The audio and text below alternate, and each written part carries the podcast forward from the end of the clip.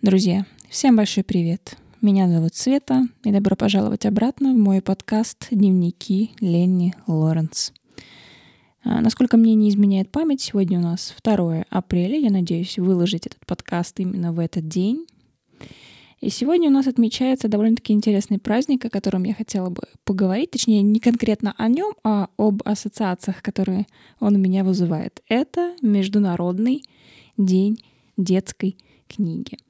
Я знаю, возможно, кто-то ожидал, что я буду рассказывать вам о Международном дне проверки фактов, факт-чекинге или Дне отца в Якутии. Но давайте всю вот эту драму мы оставим. И сегодня все-таки надо поговорить о чем-то позитивном, потому что, вот серьезно, я сама устала от собственной драматизации, от собственного такого фатализма какого-то и скептически пессимистического настроя на жизнь. Короче, сегодня не будет ничего такого. Ну, по крайней мере, я надеюсь.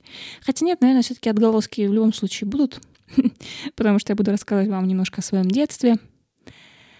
А оно невозможно без вот таких вот вещей. Ладно, все, поехали. Международный день детской книги. Я хочу рассказать вам о книгах, которые я просто обожала в своем детстве. Вы знаете, я смотрела какого-то психолога или читала, уже точно не вспомню. И она говорила, что вот те книги, которые мы очень любили в детстве, правда, она вроде как имела в виду сказки, но не суть. В общем, вот те книги, которые вы просто обожали в детстве, они как бы, знаете, про прогнозируют ваш будущий жизненный сценарий. Вот, в, вот от зависимости как раз того, какая сказка была вашей самой любимой, какая сказка вам, ну, в какой-то степени нравилась. Я, я, я не помню. А, я ответила на этот вопрос. Моя любимая сказка — это, ну, я о ней тоже буду рассказывать, это «Холодное сердце» а, автора Вильгельма Гауфа. И давайте, наверное, с нее и начнем, собственно.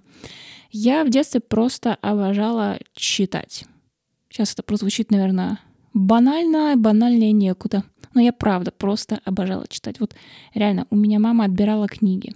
Она меня наказывала тем, что не разрешала мне читать. В принципе, я ее понимаю сейчас уже, потому что я себя посадила зрение очень серьезно. У меня была близорукость уже в дошкольном возрасте. То есть я пришла проходить там всякие эти медкомиссии перед школой, перед первым классом, и мне уже поставили диагноз миопия, там минус один, минус два у меня уже было.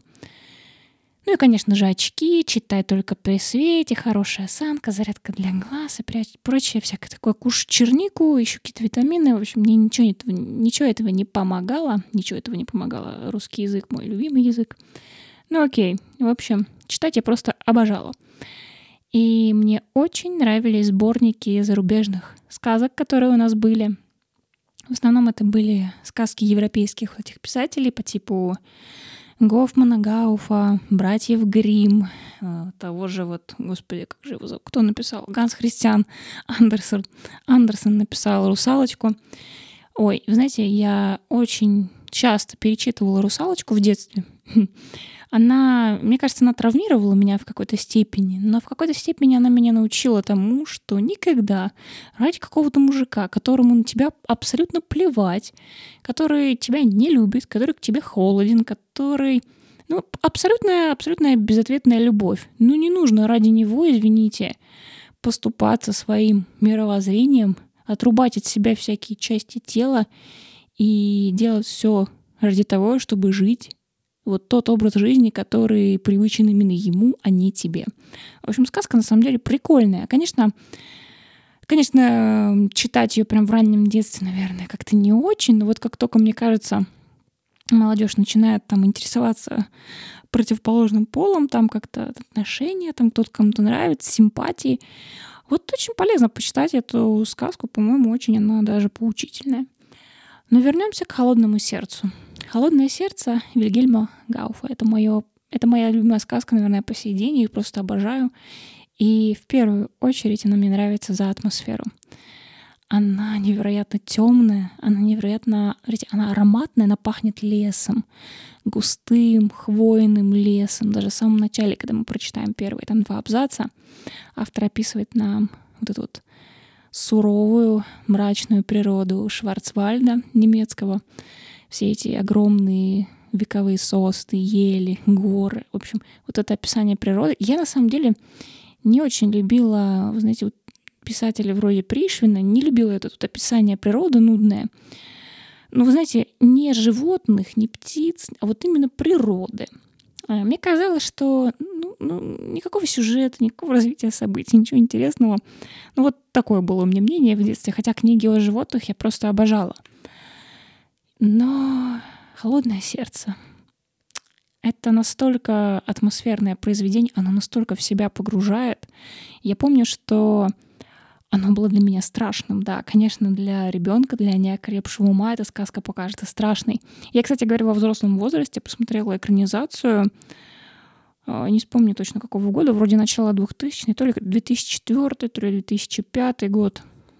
Вы знаете, экранизация, она миленькая такая, прикольненькая на один раз, но она совершенно не страшная, она никакая не захватывающая, вот этой атмосферы нет. Она, знаете, можно сказать, низкобюджетная в плане того, что реально, ну, видно, что мало денег было у создателей, и вот они что сделали, то сделали.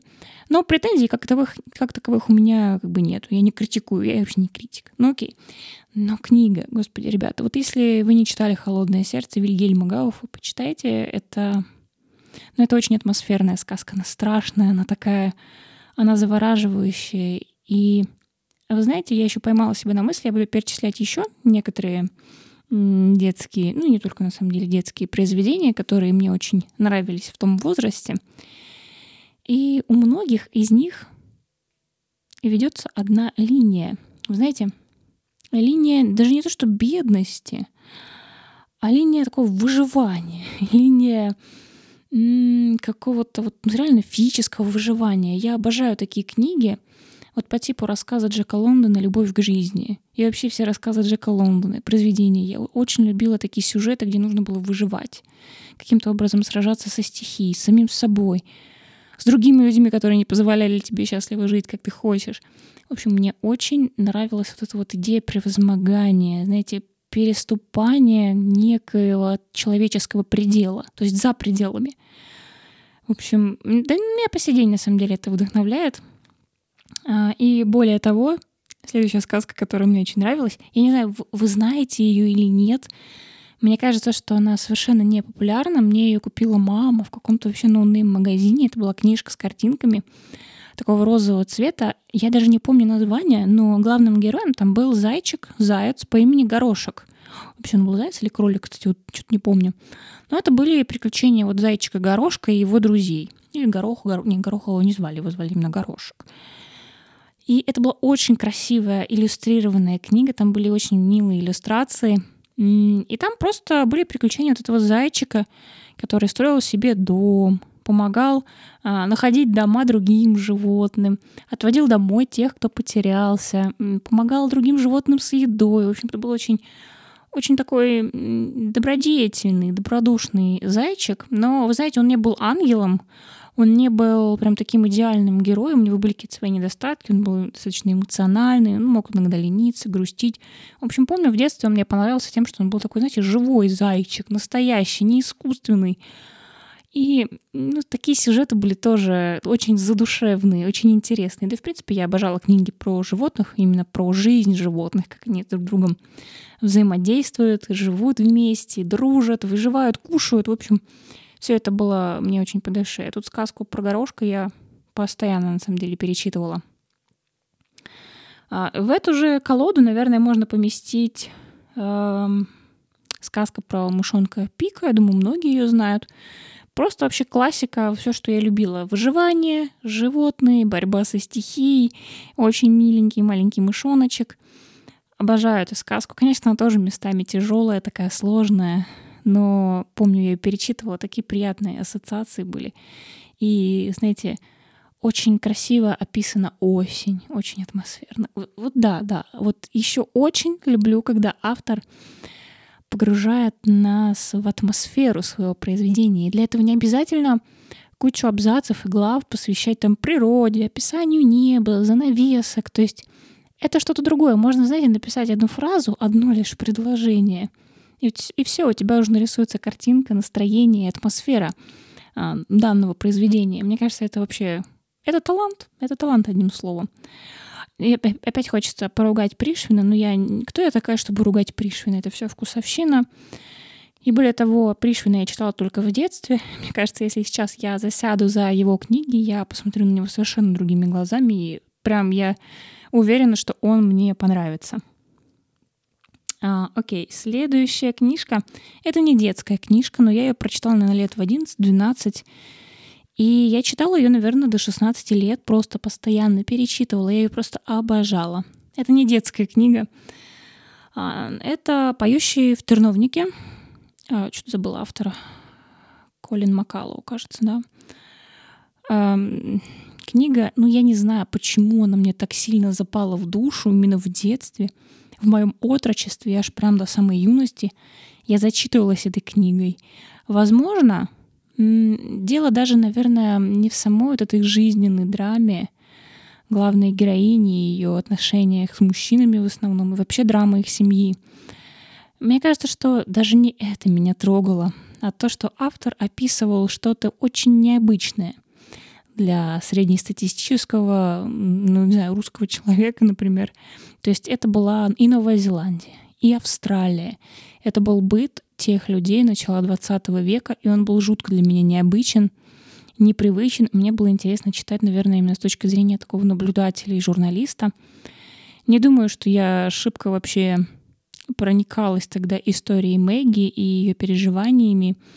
И более того, когда я была маленькая, а, я придерживалась такого мнения, что ну, типа, Мэгги сама виновата, что все, что случилось с ней, вся эта трагедия, она сама ее на себя навлекла своими действиями, ну, короче, сама дурочка.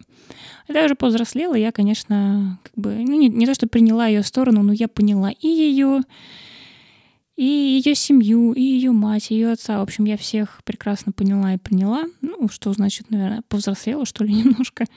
Но вообще «Поющие в терновнике», мне кажется, это гениальная книга. Она вот гениальна своей необычностью, наверное, вот среди этого вороха, например, нашей, ну, не в обиду совершенно, просто это другая книга. Не в обиду нашей классической русской литературе, такой достаточно трагичный. Хотя э, «Поющий в терновнике» тоже трагичная книга.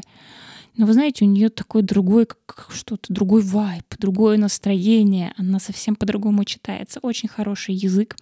Изложение очень легкое, доступное, но при этом а, такое, знаете, это не такое чтиво на один зуб, зуб, зуб. чтиво не на перекус. Это скорее такой десерт, долгий десерт, которым нужно наслаждаться. И я уверена почему-то вот, что найдутся те, кто эту книгу ненавидит, ну, не знаю, не знаю, конечно, не сталкивалась конкретно с такими людьми лично. Но вот у меня такое почему-то складывается впечатление, что такие книги либо любят, либо ненавидят. Как у многих, например, парфюмов бывает. Поэтому, друзья, если вы читали «Поющие в терновнике», напишите в комментариях, понравилась ли вам эта книга и в каком возрасте вы еще читали. вот. И вообще, в принципе, я хочу вам задать вопрос. Напишите, пожалуйста, в комментариях там две-три книги, может быть, сказки даже, которые вы просто обожали в своем детстве — и также напишите, наблюдаете ли вы вот сейчас во взрослом возрасте, что вы каким-то образом, может быть, как-то повторяете сценарий вот этих вот сказок.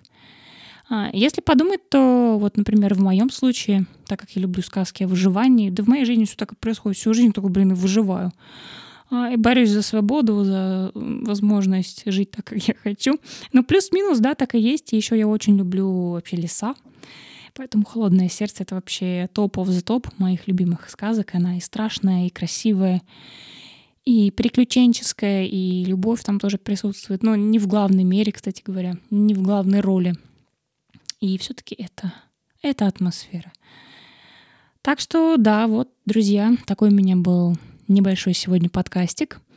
Я на самом деле подумываю о том, что если вот данный подкаст зайдет, то записывать вам что-нибудь подобное, например.